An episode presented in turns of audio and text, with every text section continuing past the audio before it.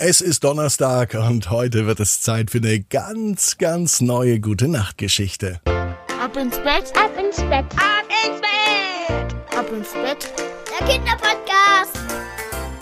Hier ist euer Lieblingspodcast. Hier ist Ab ins Bett. Heute mit der 863. Gute Nachtgeschichte und es geht los mit dem na klar, recken und strecken, nehmt die Arme und die Beine, die Hände und die Füße und reckt und streckt alles so weit weg vom Körper, wie es nur geht. Macht euch ganz, ganz, ganz, ganz lang.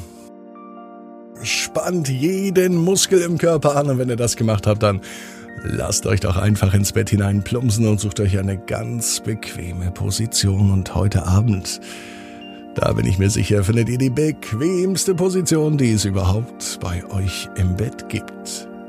Hier ist die 863. Gute Nacht Geschichte für Donnerstag, den 5. Januar. Bevor die kommt, habe ich einen Wunsch, eine Bitte an euch. Wenn ihr Zeit habt, vor allem auch die Eltern, dann bewertet doch diesen Podcast. Das geht bei Spotify, bei Apple Podcast, da kann man so Sterne vergeben. Bei Apple Podcast kann man sogar noch einen Text schreiben. Also wenn ihr eine Bewerbung hinterlasst, dann ist die Wahrscheinlichkeit höher, dass andere Kinder, andere Familien auch diesen Podcast finden und immer mehr dann mit einer guten Nachtgeschichte in den Schlaf finden. Dafür danke ich euch, ihr helft mir damit wirklich sehr. Jetzt kommt aber die Geschichte für heute Abend, nämlich Nami und die kleine Fee. Nami ist ein ganz normales Mädchen. Es ist ein ganz normaler Donnerstag.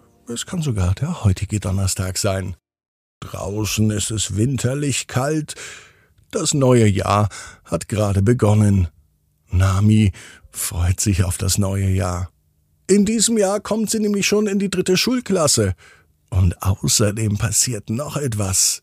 Ihre Mama bekommt in diesem Jahr noch ein Kind. Das heißt, Nami wird in diesem Jahr ein Brüderchen oder ein Schwesterchen bekommen. Das weiß man noch nicht so genau. Es dauert auch noch einige Zeit, bis das Baby kommen wird. Wahrscheinlich dann, wenn der Sommer kommt.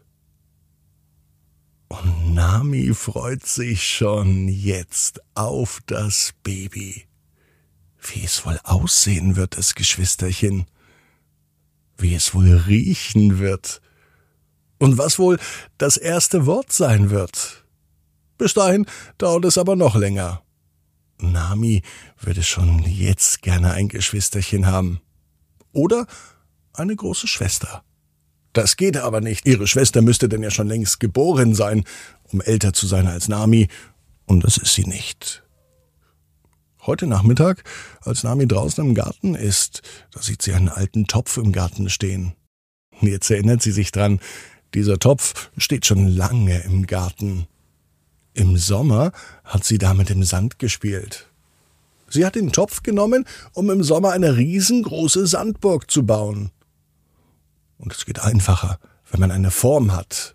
Vor allem so eine große Form wie einen Topf. An den Sommer erinnert sich Nami auch gern zurück.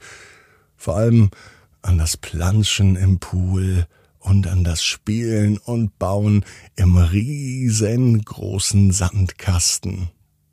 Er ist umgedreht, der Deckel steht nach oben und es sieht so aus, als würde sich unter diesem Topf wirklich etwas verstecken.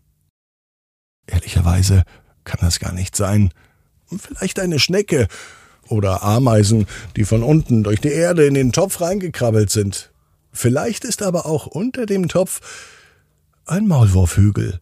Es könnte doch sein, dass rein zufällig ein Maulwurf unbedingt an die frische Luft wollte. Er hebt seinen Maulwurfstunnel aus und dann landet er unter einem Topf. Vielleicht denkt er dann, es ist Winter oder es ist Nacht, weil es so dunkel ist. Ein Maulwurf sieht ja sowieso nicht so viel.